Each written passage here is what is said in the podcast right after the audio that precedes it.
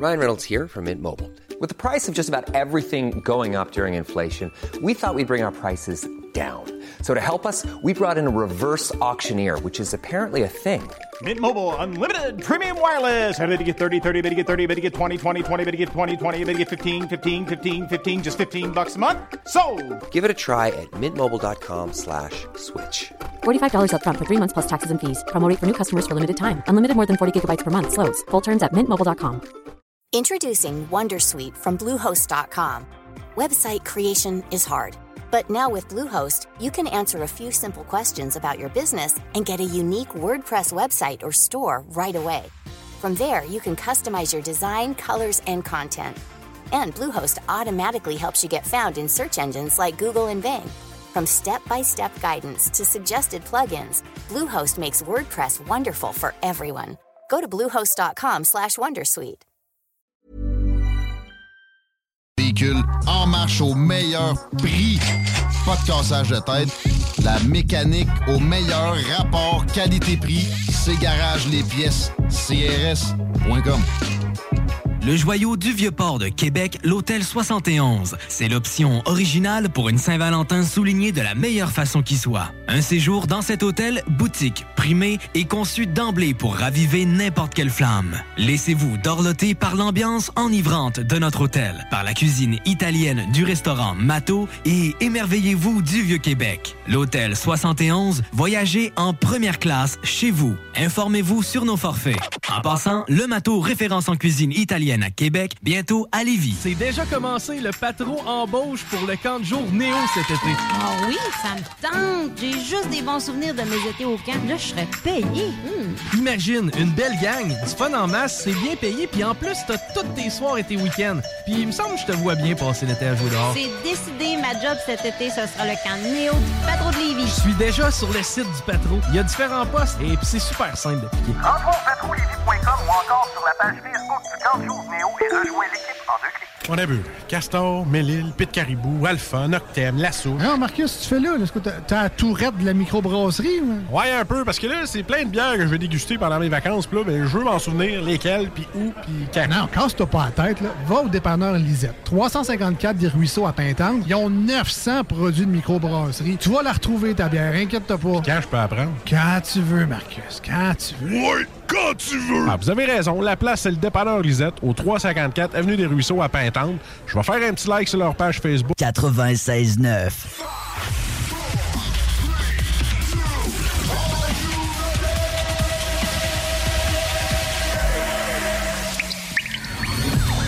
La bulle immobilière. La bulle avec votre animateur Jean-François Morin.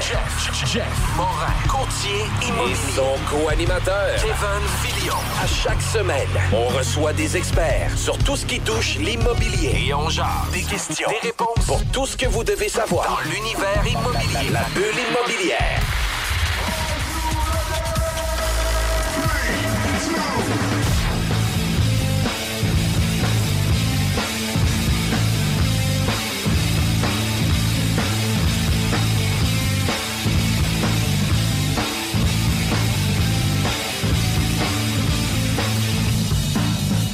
Bienvenue à la bulle immobilière à CGMD 96.9 FM. Mon nom c'est Jean-François Morin, courtier immobilier. Je suis toujours avec mon acolyte Kevin. Comment ça va, Kevin? Ça va super bien. Toi, Jeff? Écoute, ça a été un début des émissions les plus longs avant qu'on rentre en onde parce Tu qu'on a- comptes notre retard, tu comptes le pré-drink. Ah oui. Ah ouais, Solide. écoute. Puis le- le- la prémisse, puis les discussions avant l'émission. Puis tu sais que on a quand même un, su- c'est un sujet un peu euh, pas privilégié, mais choyé de nous tous. On aime ça parler euh, de fiscalité, de structure d'affaires, etc. Puis euh, c'est tellement niché euh, qu'on doit avoir des des professionnels avec nous pour nous outiller, puis nous orienter, puis de le faire correctement. Puis trop souvent, euh, les gens vont se lancer à, à la va-vite, puis let's go, on fonce, on fait un- une convention d'a- d'a- d'actionnaires, etc. Puis c'est sur le va-vite, c'est pris sur Internet, puis ah ben let's go. Ou on on- copie, on prend d'un autre, on essaie de prendre un raccourci, on essaie d'utiliser une ressource, mais pas de l'adapter pour nous. Ça arrive régulièrement, ces situations-là. Puis aujourd'hui, on reçoit Jean-Sébastien Monette, avocat fiscaliste chez Fortin d'Amour euh, Goyette, hein, c'est ça? Fortier d'amour Goyette. Parfait. Enchanté. Ben, enchanté aussi. Merci d'être présent avec nous. Je trouve ça vraiment cool que tu puisses parler avec nous. Puis dans les sujets qu'on va parler, on va parler des modèles juridiques, on va parler des partenariats. Tu vas venir nous donner des Q-lines aussi de comment structurer euh, nos business, mais aussi euh, de répondre aux différents mythes qu'on a. Là, on s'incorpore-tu, on s'incorpore-tu pas, pourquoi qu'on le ferait, pourquoi qu'on le ferait pas, etc. Est-ce qu'on garde nos, euh, opérante avec les tous nos actifs à l'intérieur de notre opérante ou on devrait séparer euh, pour le risque ou quoi que ce soit. Là? Fait que ça, ça va être vraiment intéressant. Euh, T'es avocat, fiscaliste. Euh, Est-ce qu'on doit faire, euh, oui, notre bac en droit? Puis par la suite, qu'est-ce qui fait en sorte qu'on arrive à devenir avocat fiscaliste? Ben, en fait, le, chemin aujourd'hui, c'est principalement le bac en droit, le barreau, puis la maîtrise en fiscalité. Euh, Il y en a, mais bon, la maîtrise en fiscalité, là, euh, depuis quelques, quelques temps, est offerte beaucoup plus, euh, beaucoup plus at large qu'avant. Euh, Quand j'ai commencé, c'était principalement l'Université de Sherbrooke qui l'offrait. Par la suite, le, le- HEC a commencé à en offrir une. Puis là, tout récemment, l'UCAM offre un DESS en fiscalité qui devrait tomber en maîtrise. Là, euh, ça, c'est une question de, une question de temps. là, euh, juste les dédales administratifs. Là. Qu'on est rendu à trois universités qui l'offrent, euh, avec des, beaucoup plus de cohortes qu'avant. Puis avec la COVID, ben, il y, a- des universités qui l'offrent ou qui pensent l'offrir à la maison. Donc, tout, tout en, télé, en télétravail, mais télééducation, en fait. Fait que ça, il va y en avoir de plus en plus. là. Parce que on peut quasiment dire que ça a un peu la cote, la fiscalité. Il me semble, si mettons, je me, je me recule hein, quand j'ai commencé il y a 10 ans, ça fait pas si longtemps, mais on n'en parlait pas au même rythme qu'on en parle là. Comme tu dis, ça, ça se transpose dans les universités et les offres de, de formation, mais même pour les investisseurs de façon générale, est-ce que c'est parce qu'on est plus sophistiqué, comme on aime se dire? Est-ce que c'est parce qu'on se forme plus ou on veut juste aller chercher le meilleur possible? Tu sais, Qu'est-ce que toi, tu constates? Ben, en fait, euh, ta question est bonne, mais même du point de vue interne, tu sais, quand moi j'ai fait mon bac, euh, je faisais mon barreau, puis j'avais déjà dit que je voulais faire de la fiscalité, je voulais faire une maîtrise en fiscalité, puis euh, j'étais même pas sûr que ça existait une maîtrise en fiscalité à, ce- à cette époque-là, puis je l'ai su en faisant mon barreau, puis ben, c'est sûr, c'est ça que je veux faire. Puis j'étais, j'étais le seul de toute mon, mon année qui Ça voulait fait pas, faire ça. on te regarde, ça fait pas 25 ans de ça. là. Ça fait pas 25 ans, ça. mais ça fait quand même euh, presque une dizaine d'années là, que, que j'ai fait euh, que j'ai commencé là, le- mon, euh, mon bac. Puis euh, à ce moment-là, pourquoi la fiscalité? Qu'est-ce qui faisait que tu voulais Euh, aller vers quelque chose que tu sais pas si j'ai tout, ça le te temps donne? été, euh, j'ai tout le temps été euh, très mathématique plus que sciences sociales. J'ai tout Ouais. le temps, au cégep, j'ai fait mes sciences pures, je voulais être médecin, puis j'ai décidé par la suite que j'aimais pas ça, là, l'univers dans lequel que je gravitais. Fait j'ai dit, bon, ben, à défaut d'être médecin, qu'est-ce que je veux faire? Puis j'ai tellement détesté mes, mes maths, calcul intégral, différentiel, j'ai dit, ben, je veux pas devenir. Pas devenir ingénieur parce que ça va être juste ça, des, des- des Ouais. maths de même, sans purpose, parce que malheureusement, oui, les profs étaient bons, mais le, le- le schéma ou le, c'est comme, ben, voici une formule, apprends-la par cœur, puis après, mets-la sur papier, puis on, je t'explique pas pourquoi. Fais juste le faire. Puis ça, ça, ça vient pas me chercher, puis je comprends pas qu'est-ce que, je comprends pas pourquoi je fais ça. Ouais. Puis euh, j'ai dit, ben, je veux- c'est pas vrai, je vais être ingénieur si ça va être juste ça tout le temps. Puis euh, j'ai dit, ben, je vais, je vais m'inscrire en droit, tu sais, je vais- Tu sentais que tu l'appliquerais plus en droit, euh, ben, en notamment fait, en fiscalité. J'étais j'étais pas sûr que je voulais être avocat dans ce temps-là. Euh, je savais pas exactement qu'est-ce que je voulais faire, mais je voulais pas mettre euh, admin comme premier choix. Je trouvais ça un peu plate. C'est vraiment ça. là. Je m'excuse à eux qui ont fait admin. mais c'est vraiment ça mon, mon thought process quand j'avais euh, 16-17 ans. Puis euh, T'es allé vers ce qui est le moins plate. J'étais allé vers, ben, allé vers le droit. Puis euh, après la deuxième année de droit, j'ai, pas- j'ai pensé lâcher parce que j'ai, je me suis fait beaucoup d'amis. Je jouais au rugby pour l'université. Je me suis, la plupart des gens jouaient euh, qui jouaient au rugby avec moi étaient en génie. Puis c'est là que j'ai appris euh, que MATLAB existait, qui est un logiciel qui fait Ouais. tous les calculs pour toi. Passé j'ai fait là. comme Oh my God, pourquoi j'ai pas fait ça? Je veux connaître ça. Quelle déception. Ben, j'ai pensé lâcher le droit pour aller faire génie. Puis je me suis dit, ben écoute, j'ai fait deux ans, je vais finir au moins ma troisième année. Puis euh, là, j'ai fini ça. J'ai, là, j'ai, j'ai connu la fiscalité. Puis j'ai dit, oh, ça, c'est intéressant. Tu sais, c'est, c'est concret. On parle de chiffres, on parle d'argent. Euh, je trouvais ça vraiment le fun. On J'ai parle fait- de vrais impacts, là, puis de vrais bénéfices. Ouais, là. dans ses portefeuilles des gens direct. Exact. Puis, tu sais, si on fait un, un parallèle, pendant que, bon, pendant que je faisais mes études, je travaillais dans une, dans une usine. là. J'étais j'étais sur, le champ- sur le plancher dans une usine. Puis, euh, je faisais tous les chiffres d'overtime pas possible parce que je travaillais juste l'été ou presque.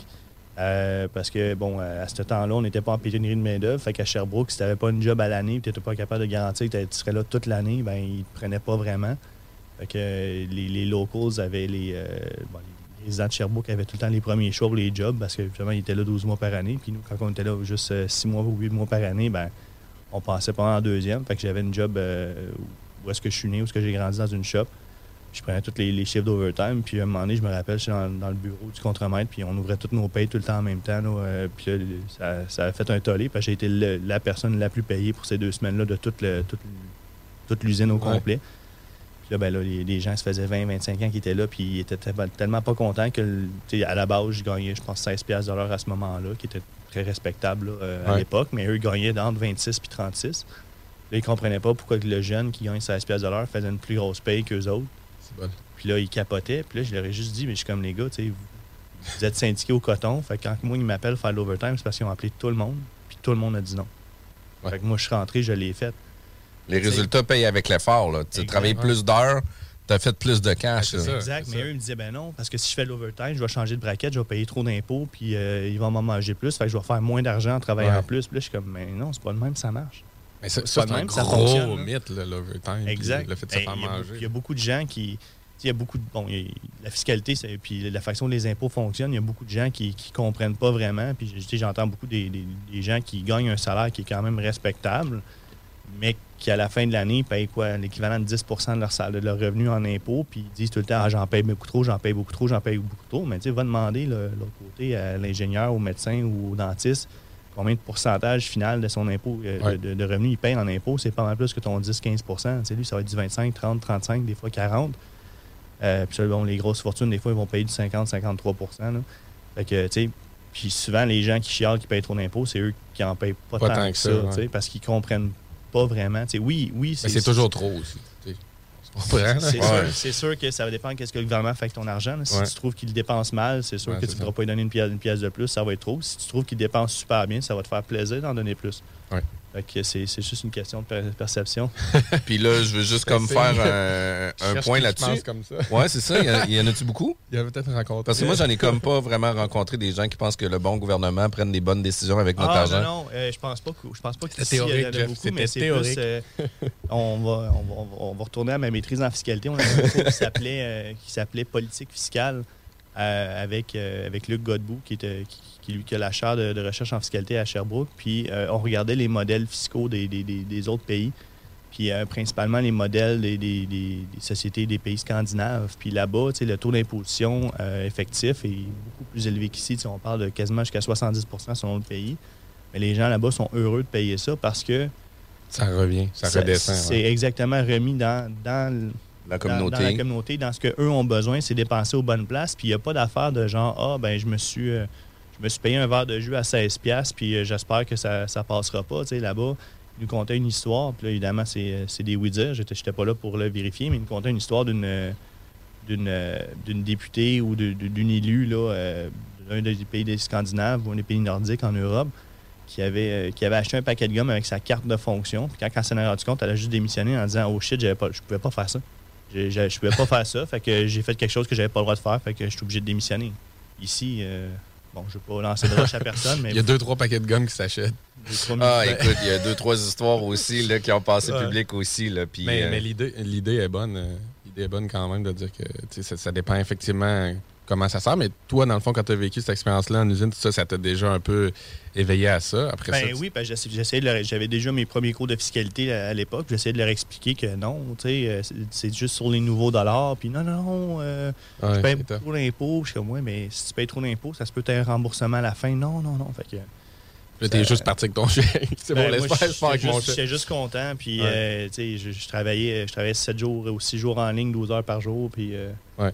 Souvent, c'était des chiffres de jour, chiffres de nuit. Fait que des fois, tu étais obligé de prendre une journée de congé juste pour dormir et te changer de cédule. Oui, parce qu'il était obligé de te donner un 8 heures d'arrêt entre, euh, entre tes chiffres. C'est une obligation. Puis euh, définitivement que j'ai déjà vécu, moi, cette, situation-là. Puis tu sais, moi, je suis un gars qui travaillait vraiment beaucoup. J'allais, euh, je travaillais de nuit pour pouvoir payer mon cégep. Puis j'allais au cégep la journée, je m'entraînais le soir. Puis tu sais, je gagnais quand même un, un bon salaire. J'ai eu une école de badminton. Puis j'ai gagné un excellent sal- salaire là-dedans. Mais je travaillais toujours 100 heures semaine. là. Mais tu sais, j'étais payé selon l'effort. Ouais, Exact. Puis euh, arrive ta maîtrise en fiscalité, euh, arrive sur le domaine de, de l'emploi. J'ai même pas répondu à la question. Hein? je, je parlais, euh, parce que ta question, c'est vraiment, est-ce que c'est c'est parce qu'on est plus sophistiqué? Puis où est-ce que je m'en allais, c'est que même, même dans le domaine, j'étais le seul qui... euh, parce que oui, je, je vais y aller tous les bords, vous allez voir, j'ai un petit trouble d'attention, mais j'essaie de tout le temps ramener. là. On est tous dans le même bateau. que- on va l'avoir. Euh, euh, même dans le domaine où j'étais, où est-ce que on- bon, quand j'ai fini mon bac, mon barreau, j'étais le seul qui voulait faire ça. Puis quand je suis arrivé à mon premier cours de maîtrise, je me suis rendu compte qu'il y avait un autre gars avec qui j'ai fait ma, ma- ma cohorte là, qui, qui a fait sa- qui voulait faire sa maîtrise en même temps que moi.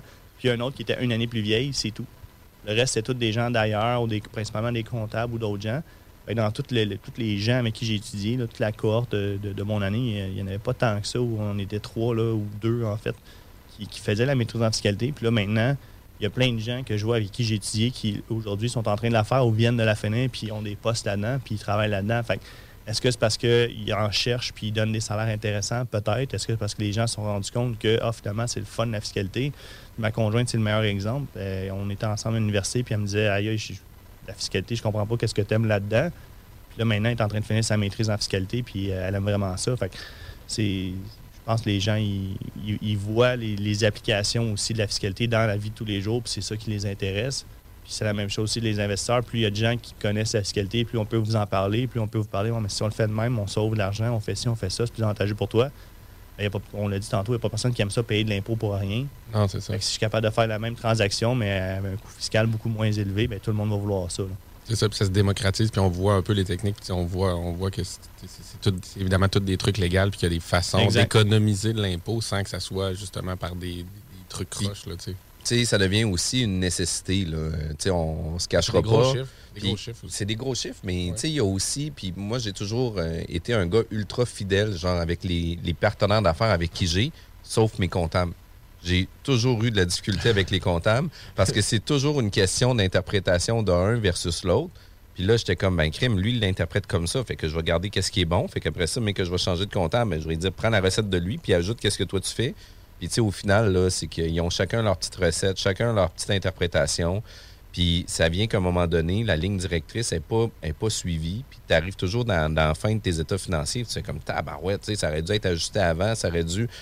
Puis, la stratégie n'est pas là. Fait que, tu sais, euh, ça devient une nécessité aussi en affaires D'avoir un puis d'avoir une stratégie financière aussi. Puis c'est donc important. Puis pour D'en parler aussi, oui. Parce que, tu sais, juste que je vais faire du pouce que ce que tu dis, je m'excuse de te couper, là, mais euh, nombre de fois, j'ai des comptables qui disaient Ah, c'est pas bon ce qu'il fait, on fait pas de même, même, même. Puis après, tu dis OK, mais explique-moi à moi, pour... tu tu l'as dit au, client. Le client, il, il a compris à moitié ce que tu as dit. Là, dis-moi à moi ce que tu disais. Ah, ben, j'ai dit ça à cause de telle affaire. Ouais, mais t'as pas pensé à ci, ça, ça. Ah, ouais, ouais. Un petit silence. Ah, OK, ouais, OK, je l'avais pas vu de même. Non, tu l'avais pas vu de même, mais là, au lieu de m'en parler à moi, puis que je te dis c'est quoi mon, mon raisonnement derrière ça, tu as juste dit au client que ça, ça, ça servait à rien, tu sais. J'ai un, comptable qui a dit à un de mes clients qui est un, un professionnel. Les professionnels, quand ils sont incorporés, souvent, ils ont des restrictions à ce qu'ils peuvent faire avec leur compagnie. Puis il a dit Ah, il dit Moi, tous les professionnels comme toi font des investissements avec leur Inc., fait qu'il n'y a pas de trouble, tu peux en faire. Je dis Là, euh, time out, là, La règle de généralité, là, ça part mal. L'investissement qu'il est en train de faire, c'est des flips. Penses-tu Ouais. vraiment que ça- son ordre professionnel va accepter qu'il fasse des flips avec sa Inc. de, Oui. de professionnel? Il y a du légal, temps, il y a du légal, mais c'est là aussi où le comptable n'a pas nécessairement l'œil sur le légal de la chose, tandis qu'un avocat fiscaliste va avoir, tu vas voir les deux tableaux, toi, dans le fond. Là. Tu vas être capable de, de, de le mettre en garde. Puis ça Ça, revient à l'avantage. dire les généralités ou, ou dire ah ben les autres ont fait ça, fais-le comme ça. Déjà, les règles changent dans le temps. Puis en Oui. plus, les règles changent selon ta situation à toi, ta situation propre. Ça change assez vite aussi des fois. Là. On sent, bon, les, euh, en 2016, il y a eu des changements. En 2018, il y a eu des changements. Euh, Bientôt, il va y avoir des nouveaux changements aussi là, pour aller rechercher de l'argent. On n'aura pas le choix, puis on va quoi? passer.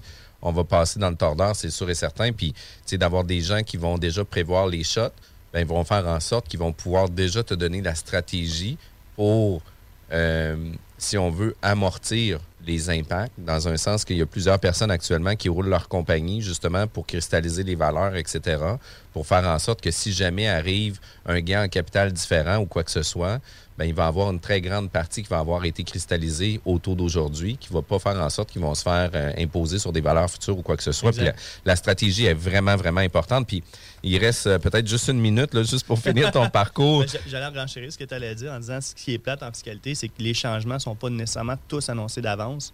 Puis des fois, les changements sont effectifs lors de l'annonce. Fait qu'on est un peu. Pas qu'on est pris de court, là, mais on est un peu. Ouais. euh, il est minuit moins une, il faut qu'on réagisse. Puis tu sais, la cristallisation, c'est une des. euh, dont, dont tu parles pour la discussion Grand Capital.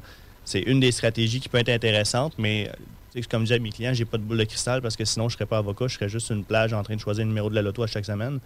Puis euh, ça se peut qu'on cristallise aujourd'hui en pensant bien faire, puis que finalement il y a quelque chose qui se passe, puis c'était une mauvaise idée de cristalliser. Puis au contraire, ça se peut qu'on dise, ah, j'aurais donc dû cristalliser, puis là, je le savais pas, puis là, ben là, il y a ça qui s'est produit. Puis on, malheureusement, on est. euh, C'est ça, tu vois pas dans le, tu vois pas dans le futur. Exact. Puis dans ton parcours, tu as fait un stage euh, au public avec une commission scolaire. Oui. Euh, par la suite, euh, tu nous avais dit en, en pré-entrevue que ça n'a pas été une des meilleures expériences. Pire, pire six mois de ma vie. Je pense que c'est encore pire que les maths. Puis par la suite, tu es arrivé euh, justement là, dans un bureau privé, avocat fiscaliste. euh, puis euh, arrive aussi ton expérience avec Fortin euh, d'Amour Goyette. Fortier Euh, excuse-moi. Ouais. J'ai juste Fortier d'Amour Goyette. Puis c'est un bureau qui est situé à Longueuil. Est-ce que vous avez des bureaux sur Québec? Non, on a des bureaux juste à Longueuil. Euh, mais on travaille, là, on, a, on a beaucoup de gens là, depuis, le, depuis la COVID. On a beaucoup de gens qui sont à- en télétravail. On en a une qui a fait quelques semaines, là, elle travaillait de Rome. On en a une autre qui, fait, qui travaillait de, de quelque part en France. Je me souviens plus exactement, je m'excuse. Euh, donc, on est quand même ouvert à ça, là, euh, le, le télétravail. Euh, tu sais, moi, personnellement, je suis à Laval, fait que je, me, je me tape le, le- le- trafic. le trafic euh, aller-retour à chaque fois que je vais au bureau. On a d'autres qui sont dans. Euh, mais on n'a pas de. on- Puis au, au niveau de votre entreprise, vous avez aussi, là, au niveau de votre étude, trois grands volets. Le droit notarial, le, do- ah, le- le litige. Euh, puis tu parlais que c'était le droit de la famille, euh, sauf le pénal puis En criminel. fait, dans le litige, on fait pas mal tout, sauf, incluant le droit de la famille, et- mais on fait pas de pénal, pas de criminel. Fait qu'on va faire justement le droit de la famille, du- bon, les litiges conventions d'actionnaires, litiges actionnaires, des recours en oppression. Euh, on fait aussi là, des, des- bon, des recours, tout ce qui a, qui a trait à l'immobilier. On a fait des, des prescriptions acquisitives ou des débats là-dessus récemment. Euh, fait que tout, il y a tout cette. euh, L'immobilier, c'est un gros créneau au bureau chez vous. c'est un énorme créneau euh, chez nous. Moi, c'est, je vous dirais 90% de ma clientèle, ça vient de l'immobilier, si c'est pas 95% Puis des fois, tu dis, oui, ça vient de l'immobilier, mais on s'entend qu'en immobilier, il y a beaucoup de gens qui ont aussi une première carrière ou une première business. Ouais. Beaucoup, c'est la construction euh, on a beaucoup, beaucoup de courtiers immobiliers aussi comme clients. Parce que dans le fond, dans le fort- bon, Fortier d'Amour Goyette, Martin, qui est, Martin Fortier euh, enseigne ou enseignait là, euh, donner des cours aux courtiers. Fait qu'on a beaucoup de courtiers qui viennent, euh, qui viennent nous voir. Euh, moi, mon ancien bureau, j'avais une expertise en, pour le, bon, oui, en immobilier, mais aussi en construction. Fait que toutes les, les- bon, ce qui est euh, les licences RBQ, je faisais des litiges avec la CCQ, des choses comme ça. Chose que je fais un peu moins maintenant, puis je me concentre vraiment en planification, mais j'en ai encore qui sont ongoing, là, des litiges avec la Ouais. CCQ. Puis j'ai une équipe là, euh, dans, le- dans le volet là, euh, litige qui font principalement justement le droit de la construction et euh, droit immobilier, puis qu'ils vont, euh, ils vont probablement reprendre cette, euh, cet aspect-là. là. Puis toi, tu l'as-tu. Tu, As-tu aussi le side hustle? T'es-tu aussi un investisseur? Oui, moi, Sur je suis côté, dans t'as-tu le- l'intérêt pour l'immobilier, toi, personnellement? Moi, je suis dans l'optimisation. OK. L'optimisation, donc on achète des plex qui sont qui manquent d'amour, puis euh, on, on met de- on met du jus de bras là-dedans, on met de l'amour, on va chercher des nouveaux locataires, puis euh, on va euh, on va augmenter ben, on va augmenter le loyer, on, va- on va mettre les loyers au prix du marché en faisant euh, les rénovations nécessaires, puis euh, en, en- en augmentant l'attrait du, euh, du bâtiment. On a cherché des, des nouveaux locataires qui sont pas nécessairement les. Parce que nous, on a investi dans un, dans un secteur qui est un peu moins, euh, moins cossu. C'est-à-dire? Ben, on a Sur investi l'île? dans, non, dans, à Pont-Vieux à Laval. OK. Fait que Pont-Vieux à Laval, c'est un peu. bon, avant, il y avait Limoilou à Québec, là, je pense. même. Limoilou. Fait que là, le Pont-Vieux, c'est un peu l'ancien, euh, l'ancien Limoilou. Euh, où est-ce qu'il y a quand même. il y a- bon, il y a quand même un peu là, de- de C'est proche du top à Laval. là. Hey, mais tu sais, juste avant qu'on parle d'optimisation, qu'on parle de partenariat ou de, de projets comme ça, on est obligé d'aller en pause. Euh, vous êtes à l'écoute de la bulle immobilière. On est diffusé tous les samedis à 11h. Vous désirez avoir plus d'informations, consultez notre site web jean-françois-morin.ca. CJMD 96.9. On est de retour à la bulle immobilière, toujours avec Kevin Filion et notre invité qui est Jean-Sébastien Monette, avocat fiscaliste pour Fortier d'Amour Goyette. On parle aujourd'hui de fiscalité, on parle de droit, on parle de plusieurs euh, sujets qui nous touchent à titre d'entrepreneur aussi. Puis euh, l'incorporation est quand même un gros, euh, un gros morceau euh, en affaires. Puis est-ce qu'on doit s'incorporer ou on ne doit pas s'incorporer? Puis tu sais, Jean-Sébastien, on a souvent ces discussions-là, même avec notre équipe, les courtiers de notre équipe, à quel moment que les courtiers vont s'incorporer, puis à quel moment que les courtiers ne s'incorporent pas, puis pour quelle raison qu'on devrait le faire ou pas le faire. Puis tu sais, tout est une question de qu'est-ce qu'on va faire avec l'argent. Hein? Exact. Ben, euh, oui, exact. Puis toute une question aussi de, de la réalité de chaque personne parce que, euh, tu sais, là, on parle de courtier, on parle souvent d'investisseurs immobiliers, mais faut- bon, les courtiers, on, on s'entend, c'est du revenu actif, là. C'est, c'est, c'est- c'est leur, leur travail, c'est, c'est du revenu, là, euh, d'une entreprise, Opérant, c'est du revenu ouais. opérant. Euh, alors que l'immobilier, donc, 9 fois sur 10, euh, ça va être du revenu qui est passif. Puis, euh, bon, euh, ce qu'il faut comprendre, c'est que l'imposition des sociétés ne marche pas exactement comme l'imposition des particuliers, c'est-à-dire qu'il n'y a pas de, de- de- de taux marginaux. Tu sais, C'est pas plus qu'on fait d'argent, plus qu'on va être imposé là, à un taux, euh, un taux élevé quand on est en société. C'est dès le premier dollar, on a le même taux euh, jusqu'à la fin, à moins que euh, on ait, à moins qu'on ait, mettons, accès à la DPE avec le plafond des affaires, puis là, ben là, auquel le, le 500 les les premiers 500 000 ou un petit peu moins si on a une réduction du plafond, euh, vont être imposés à un taux moindre. Puis après, si on dépasse, ben, ça va être imposé à un taux supplé- supplémentaire, mais il n'y a pas de taux euh, progressif là, euh, comme Ouais. les particuliers. là.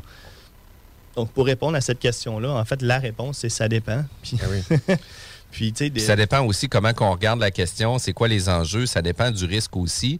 Puis, tu sais, ça peut dépendre aussi des, des types d'activités qu'on peut faire. Là. Oui, ben, e- exactement. Parce que, tu sais, si on regarde, le, là, j'ai en le courtier dont tu me parles, mais si on regarde aussi les flips, euh, les gens qui font des flips immobiliers, qui font de la construction, pour moi, c'est un, un no-brainer que de s'incorporer, même si euh, certains comptables vont dire ah, ça vaut pas la peine, ça coûte trop cher, va pas t'incorporer parce que tu vas pas faire assez d'argent les premières années, fait que vas-y à ton nom personnel.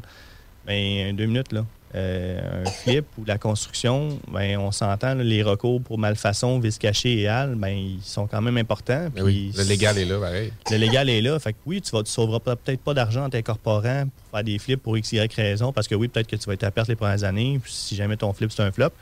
Mais en plus, si ton flip, c'est un flop, puis en plus, par-dessus, tu te fais poursuivre pour malfaçon, puis tu, es, responsable de, de- Parce que, on s'entend, quand tu fais un flip, ben, il y a des fortes chances que tu sois un, un vendeur professionnel aux yeux du tribunal. Puis là, ben, Ouais. tu vas être responsable de tous les vices cachés, connus et inconnus lors de la vente. Ouais. Fait que même si tu ne le savais pas, même si tu n'as pas touché à la fondation, mais il y avait un vice de fondation, tu as fait un flip, tu vas être responsable du vice de fondation. Parce que si tu es un vendeur professionnel, tu peux même pas vendre sans garantie légale au risque de payer l'acheteur. Puis après, si ça te coûte 2, 3, 400 000 de, de, de, de ta poche parce que il y avait vraiment un vice au moment de la vente, ben ça se peut que ton flop soit encore pire. là. Puis euh, ça, c'est un point super important que tu viens de mentionner.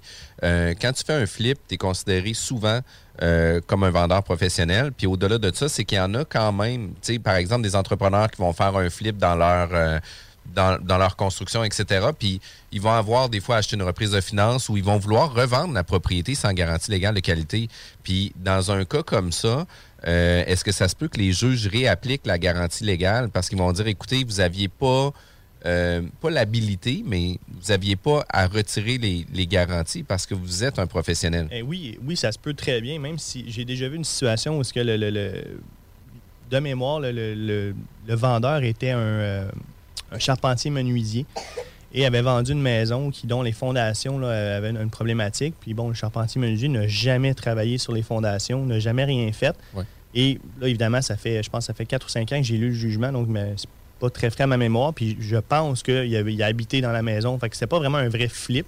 C'est quand même une, une maison qui a été vendue dans laquelle il a habité. Et le juge est venu me dire, ben, vu que tu es charpentier menuisier, vu que c'est ta, c'est- c'est ta principale source de revenus que de faire de la construction, de travailler là-dedans, ben, t'as- tu es un vendeur professionnel, tu es responsable du vice euh, à la fondation, alors que le gars, il, il est vraiment charpentier menuisier, il, Ouais. fait, il fait pas de coffrage, il fait rien, puis il a jamais touché à la fondation, puis il savait même pas qu'il y avait un vice Ce n'est pas fondation. un entrepreneur non plus. C'est Ah, un je me suis- travailleur du domaine Je de... me, suis- je me souviens plus si Ouais. lui était entrepreneur ou travailleur, mais euh, tu sais, c'était selon ma compréhension du jugement, parce qu'évidemment, je suis pas assis en salle de cours avec toute la preuve puis le- le- Ouais. les débats, mais selon ma compréhension du jugement, c'était c'était pas, euh, c'était- il faisait pas ça pour faire de l'argent nécessairement cette vente-là, puis c'était pas un vrai flip en bonne et due forme. là.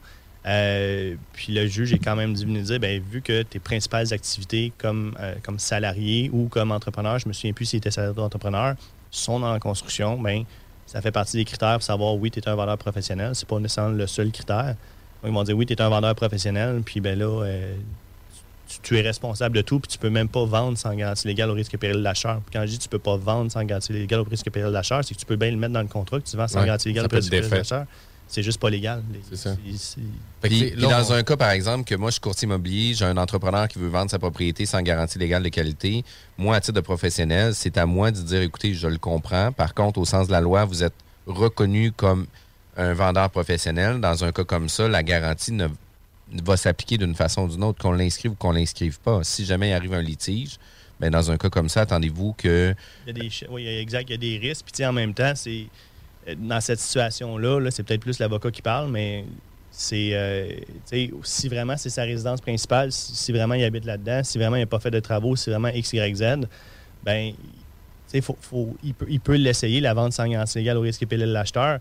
Mais s'il y, y a un- recours par la suite, euh, ça se peut très bien que le juge vienne dire ben non, laisse faire ta, laisse faire ta vente oui. garantie légale risque de l'acheteur. Tu es un entrepreneur en construction, tu aurais dû le savoir, puis même si c'est résidence principale, mais là, ben, il va falloir que le juge, par exemple, tranche. tu. Fait que si Ouais. le juge n'a pas tranché, si l'acheteur ne va pas jusque-là, si euh, peut, pour X, Y Mais- raison, ça, ça se fait hors cours, peut-être que c'est un avantage de le faire comme ça, mais on peut pas penser de Ah, je vais vendre sans garantie légale au de charge, c'est sûr qu'il se passera C'est rien. pas là. ce qui est sur le papier, on est blindé, puis c'est tout. C'est noir sur blanc. C'est toujours que- interprétable, c'est toujours sais, un point important aussi, on achète des immeubles à revenus, on, on strip les immeubles, on les rénove, etc., on les remet en vente. Dans notre, dans notre partenariat, on a un entrepreneur général. Ben, dans un cas comme ça, les garanties vont s'appliquer ou en grande partie quand le juge va ouvrir la convention, va regarder l'actionnariat, puis vont dire écoutez, vous êtes des vendeurs professionnels de un. Euh, de deux, c'est que vous avez quelqu'un à l'intérieur de vos partenaires qui sont, eux, euh, entrepreneurs. Ben, ça fait en sorte que malheureusement, la garantie, on va l'appliquer. Fait on peut pas se retrouver à revendre des propriétés sans garantie légale de qualité. Là.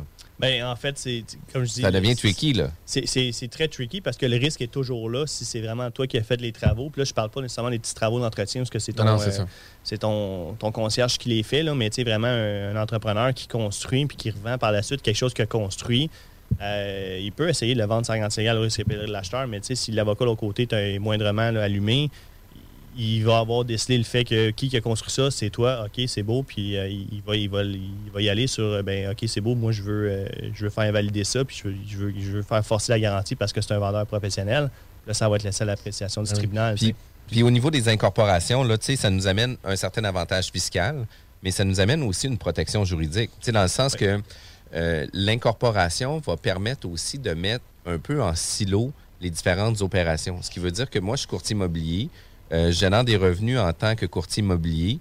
Puis, euh, si je fais de l'investissement immobilier, mais je ne devrais pas nécessairement mettre mes investissements immobiliers dans ma compagnie de courtage immobilier. Tantôt, tu en avais parlé aussi avec les ordres professionnels, etc. Euh, c'est important, justement, de mettre nos business dans euh, un silo puis de protéger nos business dans ce sens-là. Ben, quand on peut le faire, puis quand il y a des risques, oui, c'est important. Puis je vais aller plus loin aussi. Euh, si c'est sûr qu'une business de courtier, ça se vend pas vraiment parce que le, c'est une business de courtier, mais mettons que c'est l'agence. Ben, une agence, ça, ça se transige, ça se vend une agence. Puis si tu as une agence, ben, tu as peut-être intérêt à ne pas avoir tes immeubles dans l'agence parce qu'à un moment donné, quand tu vas approcher ta retraite, tu vas peut-être vouloir vendre l'agence ou même si tu n'approches pas de la retraite, peut-être que tu as un jeune courtier qui est vraiment prometteur puis que tu veux le garder avec toi puis tu veux qu'il Qu'il veux prenne ouais, exact. Fait que là, tu vas lui donner une part dans ton agence, mais si tu as des immeubles dans ton, euh, dans ton agence, là, tu ne vas pas lui donner une part dans tes immeubles. là, ça, c'est un peu moins le fun. Puis euh, peut-être que ton agence, ça se qualifie à la euh, déduction de gain en capital, tu sais, le, le fameux 892 000, Ouais. pas d'impôt. Oui. Ben, ça se peut que l'agence se qualifie. S'il y a des Mais pas immeubles là-dedans, ça se comme tu pas. là. Puis, ce qui est intéressant, c'est qu'au début du segment, tu as posé la question on s'incorpore-tu ou non? Puis que là, plusieurs professionnels vont dire non, tu fais pas assez d'argent, tout. Puis là, depuis tantôt, on répond sur tout le reste. Dans le sens qu'il y a le légal, il y a la liquidation, il y a le partenariat. Fait que, tu sais, on comprend déjà tout de suite que c'est pas juste ah, ça, va mais- coûter, mais ça va te coûter, euh, je sais pas, 2000 d'état financier chaque année. Laisse faire, tu fais pas assez d'argent. Ouais. Exact, c'est vraiment. Il faut pas choses. tu regardes ça avec des, des, des, œillères parce que, tu sais, euh, si tu regardes ça avec des c'est nécessairement, tu- les chances sont beaucoup plus grandes que tu fasses une erreur que si tu regardes ça avec tous les, les- les- les- tous les éléments là, euh, qui peuvent s'appliquer. là. Fait que si tu dis, ben, regarde, dans cette situation-là, il faut que je regarde le légal, il faut que je regarde le fiscal, il faut que je regarde ci, ça, ça. Puis, tu sais, il y, a- il y a des ordres professionnels encore aujourd'hui, je me souviens plus exactement lesquels, parce que, bon, année après année, il y en a de plus en plus qui peuvent s'incorporer, mais il y a encore des ordres professionnels. Puis, de mémoire, les orthophonistes en sont un qui ne peuvent pas être incorporés pour rendre leur, leur, leur- leur service. Fait que tu peux, tu peux bien dire que sur papier, oui, tu as tous les, tous les avantages légaux et fiscaux d'être incorporé, mais si ton ordre professionnel t'empêche d'être incorporé, tu peux juste pas être incorporé pour faire ça. Tu, sais, tu peux t'incorporer pour faire d'autres choses, mais pas pour faire la, Ta business. Mais ta business ou les services qui relèvent de ton ordre professionnel qui, euh, qui, eux, ne peuvent pas être dans une incorporation. Puis, tu sais, dans le courtage immobilier, on a quand même plusieurs mythes aussi par rapport à ça parce que on, on- souvent, on entend dire si tu fais pas 100 000 par année, ça sert à rien que tu puisses t'incorporer. Moi, j'avais une courtier euh, qui faisait 175 000 par année dans notre équipe, puis pour elle, c'était pas un avantage de s'incorporer parce qu'elle flambait son cash. Exact. Fait que comme elle gardait pas d'argent dans sa compagnie, ben ça servait à rien d'être incorporé.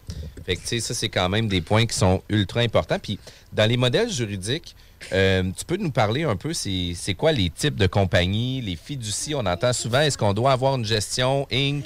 Est-ce qu'on fait un enregistrement? Est-ce qu'on fait euh, une fiducie? J'aimerais ça avoir un peu plus euh, d'explication, mais une explication pour les nuls. Ben, en fait, ça, ça- ça dépend vraiment. L'incorporation, tu as mis exactement le doigt dessus. Tu peux bien faire 300 000 ou 500 000 par année. Si tu dépenses 500 000 par année pour mener ton train de vie, ça ne sert à rien d'être incorporé parce que tu vas juste avoir des frais supplémentaires et ça va te coûter plus cher que juste ne pas être incorporé. Mais euh, si jamais, tu, ça se peut que tu fasses juste 150 000 par année, mais que tu vives comme un moine avec 30 000, Ouais. ben, le 120 000 de plus, là, si dans l'incorporation, il risque de te coûter moins cher d'impôt que si tu l'as ton nom personnel. Ça peut valoir la peine. Euh, fait c'est vraiment du, cas par cas. Il y a déjà, il y a déjà quelqu'un dont je vais taire le nom qui a déjà dit ben ça vaut, ça sert à rien de s'incorporer quand on est avocat si on fait moins que 900 000 par année parce que ça va coûter trop cher d'impôt. Puis là, j'étais comme, wow, on n'a pas le même train de vie, toi puis moi, parce que 900 000 par année, euh, C'est du stock. ça fait mais- longtemps que je vais être incorporé rendu là. là. Longtemps qu'il va en rester dans le bottom line, mais clair. ça revient à ce que je disais en début d'émission. C'est toujours essayer de prendre des raccourcis ou se coller à un modèle ou se dire la plupart des gens font ça ou je connais Ah, un gars dans ma situation qui ressemble Tu sais, prendre c'est un pas- raccourci Ben quand tu es un professionnel parce que c'est qui qui va en payer le prix, c'est le client. C'est bien le fun que ta facture va être 1000, 2000, 3000, 5000 de moins que l'autre qui l'a fait comme faux.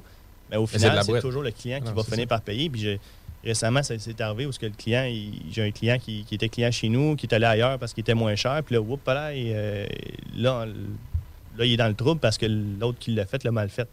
Là, ben il faut qu'on répare. Mais réparer quelque chose, ça coûte tout le temps deux à trois fois le prix que de le faire comme tu sais. Puis, fait que, tu sais, dans le fond, si on dit on s'incorpore-tu ou non, il faut regarder quatre affaires. Il faut regarder, oui, il en reste-tu à la fin de l'année? Après ça, y a-tu une protection légale selon le type d'activité? Est-ce qu'on a un partenariat qui peut être facilitant en prenant une incorporation? Puis, Exact. quand on va le liquider, y a-tu des incitatifs fiscaux qu'on pourrait scraper en bon français si on le- si Ben, pas. euh, ça, ou ben, tu sais, les, les, euh, les, euh, au niveau de la, de la, de la vente aussi, tu sais, vendre une, avoir la DGC, euh, à moins que vous soyez dans les domaines des pêches et les domaines agricoles, la DGC, c'est juste sur des actions. Donc, on ne peut pas avoir la DGC sur une compagnie, qui, ben, sur une entreprise enregistrée. On peut juste l'avoir sur une, une, Une une Inc, compagnie, là. une Ouais, Inc. Euh, évidemment, si- sauf si on est en- dans le domaine de pêche et agricole, qu'on peut l'avoir sur des actifs aussi. Là. Euh, fait que c- des fois, ça vaut la peine de le faire comme ça. Puis, euh, Jeff, il a, il a dit tantôt, puis il a posé la question, mettons, les courtiers, mais le- il a mis exactement le droit dessus. Peu importe le courtier, comment il va faire comme commission, comment il va faire comme revenu, il faut qu'on regarde son train de vie. S'il fait 300 000 de, de commission, puis il en dépense 100, il y a 200 000 qui va s'imposer pour rien au personnel, il n'a pas besoin. Mais s'il en dépasse 300 ou il en dépense 350, parce qu'il y en a que c'est Ouais. le même, ben, il va falloir qu'il sorte tout de la compagnie. Il est bien mieux de ne pas être être, euh, prenons cet exemple-là, là, euh, super facile de- du courtier en question qui fait 150 000 ou 200 000 par année. Avant de prendre le conseil euh, de l'ami ou de l'autre courtier, ou peu importe, il va chez vous, vraiment techniquement, là, t'en as pas pour 100 heures à élaborer son dossier puis à voir un petit peu, tu sais, est-ce que je te suggère ou non de t'incorporer? Après ça, on creusera ton dossier. Mais tu sais, sur, sur quoi ces gens-là cheap, là, dans le sens, ça doit être quelques honoraires chez vous. Puis tu sais, je veux dire, ça vaut la peine de prendre Ben, le temps. souvent, les gens, ils cheap sur euh, Ah, ben, je vais pas payer, mettons, euh, tu sais, là, en ce moment, je suis en train de faire une transaction où est-ce que euh, le client là, dit ben, je- fais ce que tu veux, mais il faut pas que ça coûte cher. Je vois, mais c'est parce que si- je peux, je peux- je peux rien faire, puis ça va rien te coûter aujourd'hui, Ouais. mais tu vas perdre ta DGC à la vente, fait que ça va te coûter à, aux 250 Ouais, c'est 000 ça. d'impôts de plus. Ou je peux tout faire aujourd'hui, ça va coûter, mettons, 15 000 puis à la fin, tu vas avoir ta DGC, ça va avoir 250 000 de plus dans tes poches. Fait qu'aujourd'hui, ça va te coûter 15 000 de plus, mais tu vas avoir 250 000 de plus dans tes poches en 3 ans ou en 5 ans quand tu vas vendre parce qu'on le sait que tu veux vendre. Ben, pour moi. C'est de l'éducation, beaucoup, ta job. C'est un peu ça, pareil, parce que ben les gens oui. sont- ont de la misère à voir l'économie ou le, le c'est- financier. C'est de dans- l'éducation. Puis, tu sais, on parle de fiducie. Des fois, les gens ont de la misère à comprendre c'est quoi une fiducie, à quoi ça sert. Euh, puis, souvent, les gens vendent Ah, fais-toi une fiducie. Puis, je parle à des gens, puis ils n'ont pas besoin de fiducie, pas en tout, pas en tout. Mais, mais tu sais, il y a eu, il y a eu, il y a eu aussi le, le- le mythe que c'est important d'avoir une fiducie puis d'avoir un standing. Ah, ben, j'ai une fiducie familiale, etc. Puis trop souvent, les gens se disent Ah, ben, moi, j'ai une fiducie, j'ai une fiducie. Mais Chris, ils ont une fiducie, puis ils n'ont pas d'argent dedans. là. Exact. Ou ils n'ont pas l'avantage d'avoir une fiducie. tu sais. Euh, le gros avantage, ben, ils n'ont pas d'avantage. Il y a quelques années, il y, a- il y avait des avantages. Par exemple, euh, les, gens pouvaient euh, faire du, fractionnement de revenus euh, avec des, enfants. Bon, certaines formes de fractionnement de revenus avec au niveau de la DGC avec des enfants mineurs qui se fait encore aujourd'hui, mais il y avait des fractionnements de revenus très populaires où est-ce que souvent les professionnels, médecins, avocats, dentistes, comptables, etc., qui faisaient ça, où est-ce que les enfants, dès qu'ils atteignaient 18 ans, on leur envoyait des dividendes pour payer leurs, leurs études, etc., payer leur première voiture, toutes ces choses-là. Toutes choses que papa et maman devraient payer normalement. Bon, là, je parle pas de devrait payer la voiture, là, on s'entend, ça c'est à l'appréciation de tout le monde, mais euh, payer le linge, payer la, les- la nourriture, puis souvent payer une partie des études, les, les parents vont le faire euh, s'ils ont les moyens de le faire. Fait que là, si, si tu peux le faire en versant un dividende à ton enfant qui nécessairement va s'imposer beaucoup moins sur le dividende que toi si oui. tu te le verses pour après le redonner à ton enfant, ben, il y avait des planifications qui étaient, tout était planifié pour ça, puis on attendait juste que les enfants aient 18 ans pour commencer à verser des dividendes.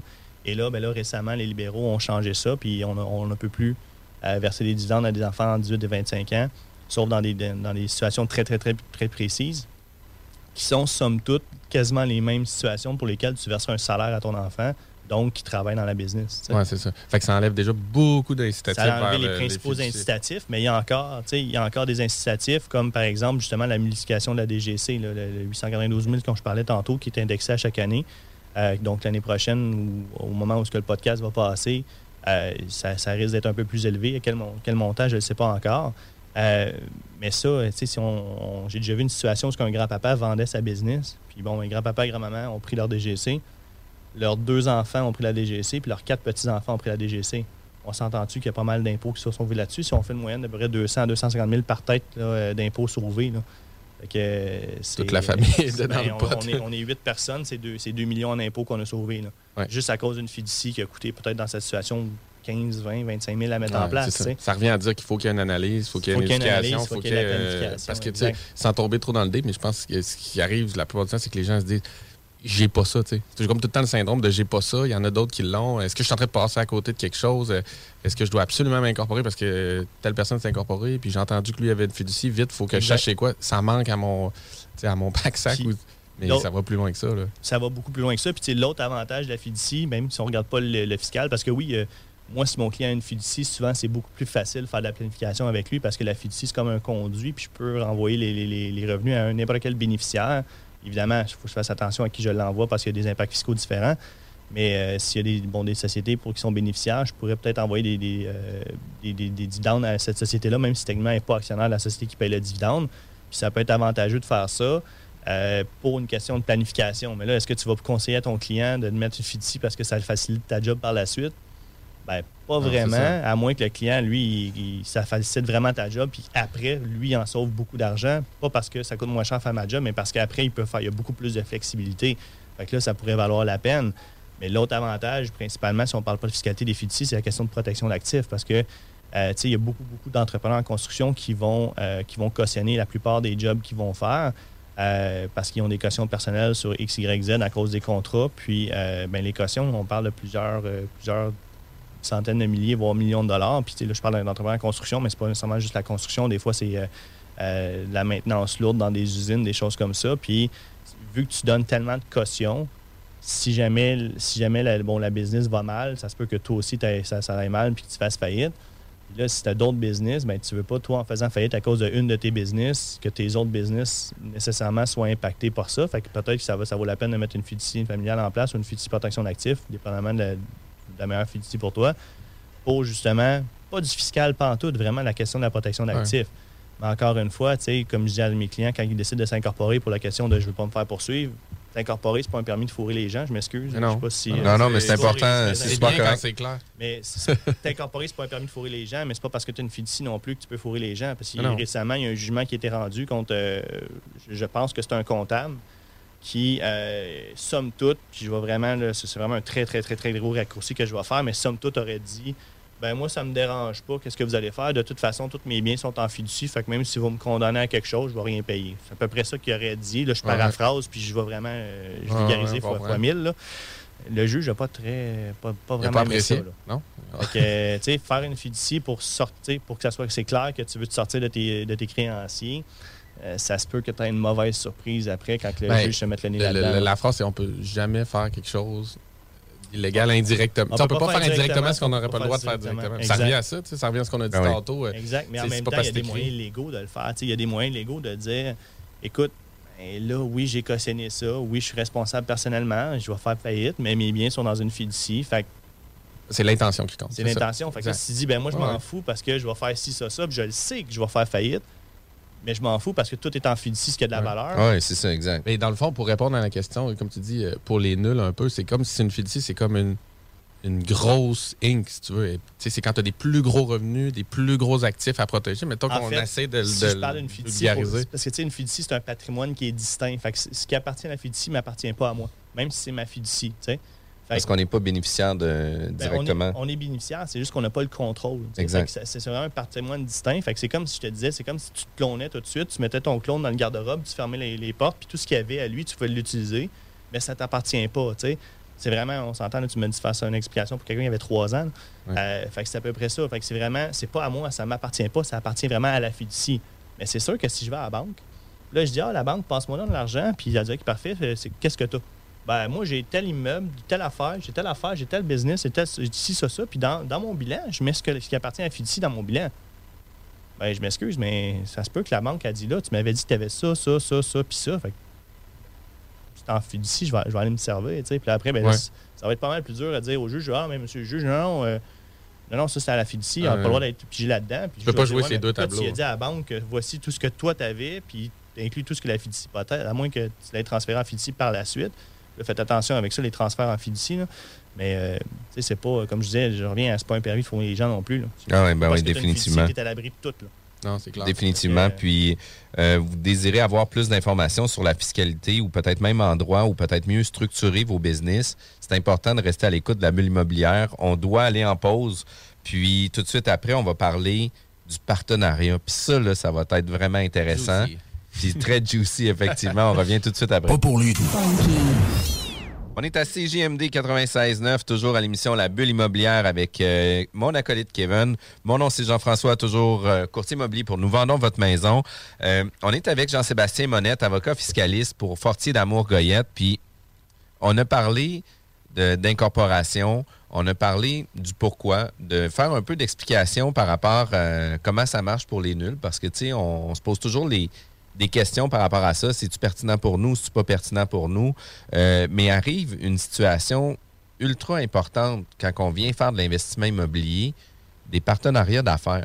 Puis des partenariats ou des conventions d'actionnariat ou de partenariat sont ultra importantes parce que ça vient définir de quelle façon vous allez travailler ensemble, mais de quelle façon vous allez mettre fin à vos ententes aussi. Puis c'est un peu comme un contrat de mariage. On est mieux de le faire quand que ça va bien versus que quand que ça commence à chirer. Là. Non, non, mais 100 tu sais, au début de la, au début de la, journée, tu, tu parlais justement, là, on fait une convention d'actionnaire, mais on prend un modèle sur Internet. Puis des fois, je vois ça, là, un modèle tiré sur euh, un site. De Belgique. un- exactement ce que je vous avais dit tantôt. Là. point, point BE. Puis là, il, il se demande pourquoi tu dis que c'est tout croche, faut que ça refasse. Genre, mais j'ai pris ça, c'est c'est un bureau d'avocat qui a fait ça mais en Belgique, ouais. euh. Puis, euh, tu sais, mais ça, c'est ça, c'est quand ils ont une convention d'actionnaire. La plupart du temps, les gens en ont juste pas. Puis, pour eux, c'est pas important. Puis là, après, ben, vient le temps où ce que là, ils ont peut-être des, des frictions avec le partenaire. Fait que là, ils sont OK, c'est bon, on va mettre une convention d'actionnaire en place. Là, ben là, ils s'entendent même pas sur les, les termes de la convention d'actionnaire. Puis là, whoop, là, et là, le partenariat prend le bord parce que justement, ils sont pas capables de s'entendre sur la convention d'actionnaire. Puis là, ben là, tu pas de convention d'actionnaire pour régir la fin du partenariat. C'est une boucle, c'est un cercle vicieux. Ben, ce c'est Ah sûr que ça va coûter plus cher finir ça que si tu avais une convention d'actionnaire, c'est garanti. Euh, c'est pas parce que tu as une convention d'actionnaire nécessairement que, Que ça, ça va bien, ça oui. va bien aller aussi la, la- la- la fin du la fin du partenariat. C'est comme un mariage. là. Tu, tu peux beau avoir le meilleur contrat de mariage si, euh, si les parties sont pas de se sentir, puis c'est une question de je, je- je veux faire chier l'autre le plus possible, ben, ça On va être échappe pénible pas à pour ça. tout le monde. Ça peut arriver, là, effectivement.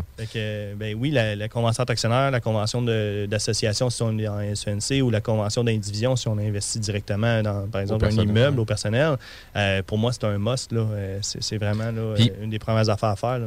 Puis dans une convention euh, d'actionnaires, euh, c'est quoi le starter pack? C'est quoi les, les points importants, là? Sans dire les, les, les, les 175 pages qu'on peut avoir, parce que des conventions d'actionnaires à 10 pages, il y en a à 150 pages. Puis, mais généralement, tu as ton préambule, tu as différentes clauses qui vont, euh, qui vont faire partie de la convention. Oui. C'est quoi les points les plus importants qu'on doit avoir? Ben, pour moi, les plus importants, ben, un, euh, définir c'est quoi le but de la compagnie, qu'est-ce qu'on veut faire avec cette société-là, Euh, définir le rôle puis les, obligations de chaque personne. Euh, là, après, bon, est-ce qu'on veut de la non-concurrence? Si on est dans un domaine, par exemple, mettons un courtier puis on a une agence, mettons, ben oui, on ne voudra pas que notre partenaire soit aussi propriétaire d'une autre agence compétitrice. Donc, on, on veut qu'il soit 100% en ligne avec nous autres. Euh, fait que la non, le- le- bon, la non-sollicitation, non, non, euh, non-concurrence, etc., euh, peut être avantageux. Versus de l'autre côté, si c'est de l'immobilier, puis un immeuble, c'est un immeuble, puis euh, ça ne te dérange pas vraiment si ton partner en a un autre Ouais. au bord de la rue avec quelqu'un d'autre, pour autant qu'ils ne viennent pas solliciter tes, tes locataires déménagés, ben, c'est pas si grave que ça. Fait que c'est vraiment du cas par cas. Bon, les, les clauses de retrait, s'il y en a un qui commence à piger dans le compte de la compagnie, s'il y en a un qui se retrouve dans une situation fâcheuse, euh, qui se retrouve en prison, qui euh, toutes ces choses-là. En faillite. Euh, en faillite, ben oui, tu veux avoir des clauses de retrait pour prévoir puis venir voir qu'est-ce qui arrive dans cette situation-là. Euh, puis là, il faut faire attention avec les clauses de retrait parce qu'il peut y avoir des impacts fiscaux. là. Que La fiscalité, c'est vraiment partout. Euh, Il y a euh, bon, le, fameux piggyback ou les clauses d'entraînement en français où est-ce que si, mettons, on est plusieurs actionnaires, puis il y en a, y en a, mettons, on est quatre, puis il y en a trois sur quatre qui vendent à un même actionnaire. Puis là, ben, moi, je suis le quatrième, puis ça me tente pas vraiment de faire affaire avec ce gars-là, mais il m'a pas fait d'offre pour mes, pour mes actions parce que lui, ben, il s'est dit, je vais avoir trois, le trois quarts, fait que je vais le tasser dans le coin, si moi, vous décider. Ben, ça me tente pas de rester avec lui, fait que je vais vouloir qu'il me rachète au même prix, aux mêmes conditions qu'il a racheté les autres. Alternativement, l'autre, s'il achète 3 sur 4, ça, puis moi, je veux rien savoir d'y vendre, puis je veux pas, je veux pas, pas en tout y vendre, ben, peut-être qu'il va vouloir être capable de me forcer à le vendre aux mêmes conditions qu'il a acheté les autres. Fait que ça, c'est des clauses d'entraînement. Fait qu'on appelle ça en, en- en bon français le piggyback puis le piggyback renversé. Euh, Et ça, c'est quand même super important aussi. Là. Puis, tu sais, il faut sûrement aussi prévoir la manque de liquidité d'un des, ac- des actionnaires. là. parce que, tu sais, Ouais. par exemple, arrive une problématique sur un immeuble, euh, il faut in dans, dans la société, puis il y en a un qui dit Ah, ben moi, j'ai pas l'argent, ben on fait quoi avec ça? Exact. Mais tu, vas, prévoir des, clauses de mise de fonds, des clauses de. Est-ce que la mise de fonds va amener une dilution de la personne qui n'a pas, pas investi? Est-ce que ça va être juste euh, une mise de fonds sous la forme d'action privilégiée ou de part privilégiée dans une société en non collectif puis qui va donner un rendement plus intéressant? Est-ce que c'est est -ce c'est un c'est comme si tu faisais un prêt à l'autre actionnaire c'est lui qui, de sa poche, va te payer les intérêts? Il y a T'as un plein- délai, c'est quoi le délai que tu Ben, acceptes pour Exact. Il y a- il y, a plein, plein, plein de, de- de solutions possibles, mais oui, il faut qu'on faut qu'on en parle de ça. Ben, dans Euh, l'immobilier, je pense surtout l'optimisation, c'est souvent Ah, ben, quelque pour- chose qui va arriver, c'est-à-dire qu'il faut repoter parce que Oui, nos scénarios exact. initiaux sont pas. Pour, on disait, je- j'en fais de l'optimisation, mais moi, dans mes, dans, dans mes structures, dans mes, dans mes, euh, dans mes forecasts, on, on- on y va tout le temps worst case scénario, puis on met beaucoup plus d'argent à la base que ce qu'on a, on a besoin. Puis, tu sais, on, mettons, on parle de partenariat.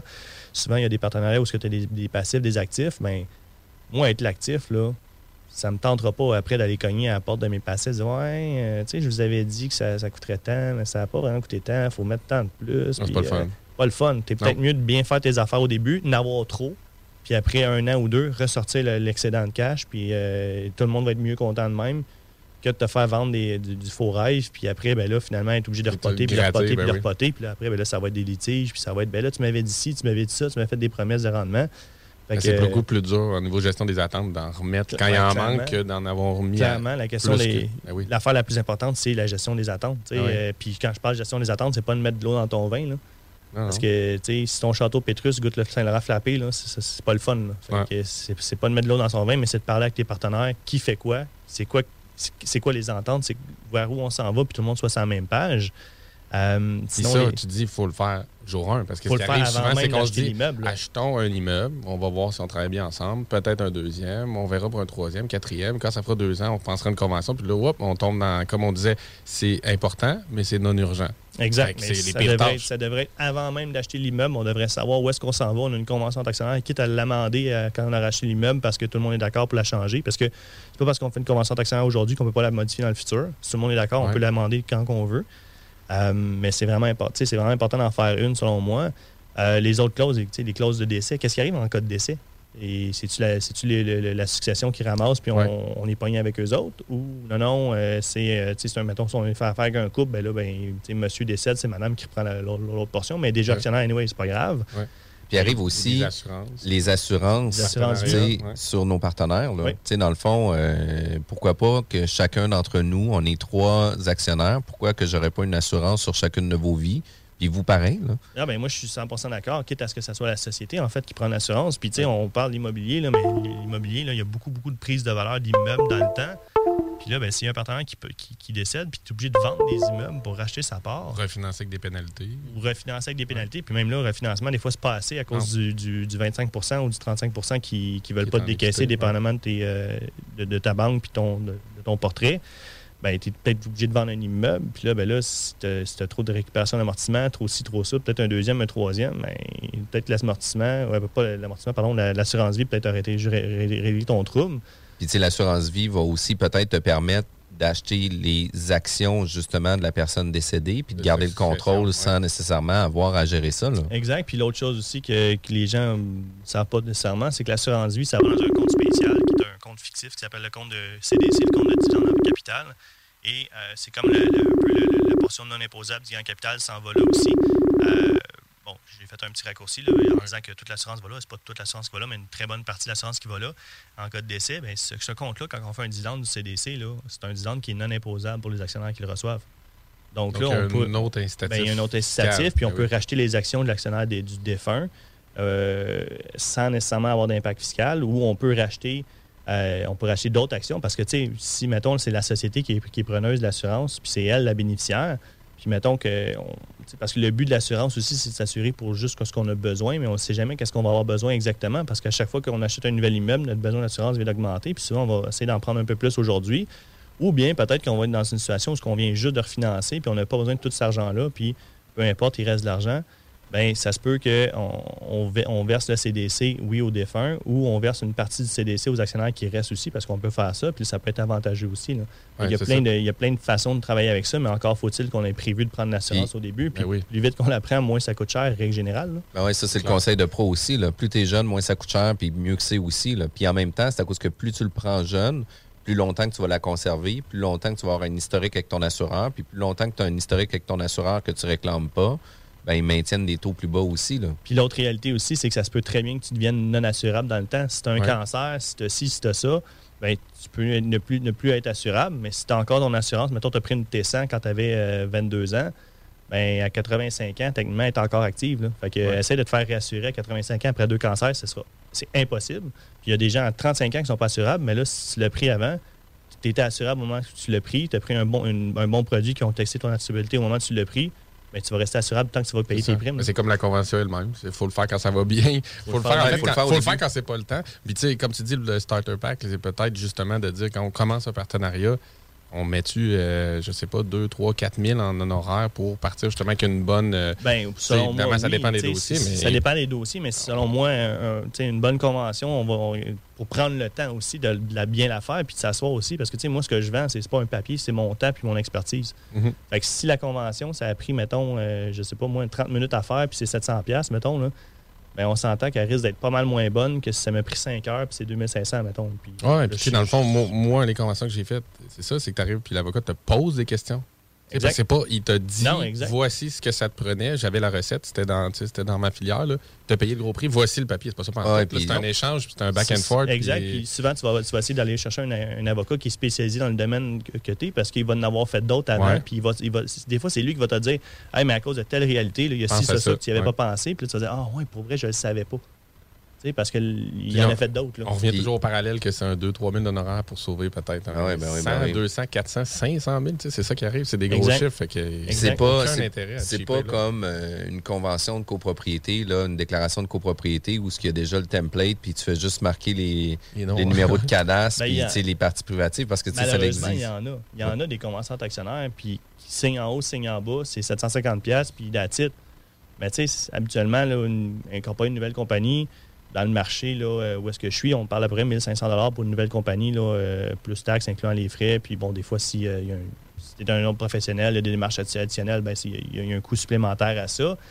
Mais quand est-ce que tu vas avoir une compagnie, qui va te coûter plus cher que ta convention d'actionnaire, pour moi, un, ça fait pas de sens. Non, ben ben Ça fait pas de sens. Définitivement que ça fait pas de Il y a sens. plus de job là-dedans. Il y a beaucoup plus de jobs. Puis, tu sais, euh, je parlais de 5 heures. Tantôt, je parlais de 5 heures, mais c'est beaucoup plus que 5 heures de travail qui, qui est dans une convention d'actionnaire. Puis, même si on, souvent, avec les, les partenariats pour les, les investisseurs immobiliers, on va avoir un modèle qu'on va reprendre parce qu'ils ont déjà un modèle qui est éprouvé, qu'on a monté pour eux. Il y a déjà eu des questions qui ont été Exact, répondues on- en général, effectivement. si- Moi, je mets des, des partenaires en place pour les, les promoteurs immobiliers ou les gens qui font de l'optimisation avec des partenaires passifs. Euh, souvent, c'est les mêmes partenaires qui reviennent tout le temps. Ils ont déjà tout négocié la convention d'actionnaire, ils la connaissent par cœur. On fait juste l'adapter au nouveau partenariat, au nouvel immeuble, une nouvelle affaire. C'est du rinse and repeat. C'est juste que pour des raisons X, Y, Z, on le fait dans une nouvelle compagnie ou dans une nouvelle SENC, etc. Puis moi, comment je vois ça aussi, c'est que c'est comme si tu étais un peu un médiateur, puis tu recevais les partenaires, mais quand ça va bien. Dans le sens que tu poses Ben, des questions, quand, quand il va ah, arriver ça, comment vous voulez gérer ça, qui qui pote, sinon qui qui doit, y Exact. a-tu des intérêts, puis là, Puis- tu te regardes, puis ça puis va je- bien. Je veux pas être plate, là, mais souvent, c'est là que tu vas savoir exactement avec qui que tu vas avoir affaire. là, parce Ah qu'il y oui, en a, ben, il y en a qui vont dire Ah, Palais, attends un petit peu, on parle d'argent. Ah, non, mais moi, je suis un- non, moi, je suis pas à l'aise avec ça, etc. Puis c'est là que tu vas apprendre beaucoup, beaucoup, beaucoup avec qui tu vas. Des, fois- des fois, ça accroche avant même d'acheter l'immeuble parce que ça accroche à la convention d'actionnaire. Puis là, tu te rends compte que la, la- la personne est complètement déconnectée ou vous n'avez pas les mêmes La même vision. ambitions, la même vision. Puis là, c'est c'est là que c'est le temps de dire, ben regarde, ACAST powers the world's best podcasts. Here's a show that we recommend. Hi, I'm Una Chaplin, and I'm the host of a new podcast called Hollywood Exiles. It tells the story of how my grandfather, Charlie Chaplin, and many others were caught up in a campaign to root out communism in Hollywood. It's a story of glamour and scandal and political intrigue and a battle for the soul of a nation. Hollywood Exiles from CBC Podcasts and the BBC World Service. Find it wherever you get your podcasts.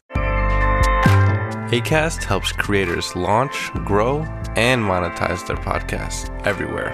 ACAST.com.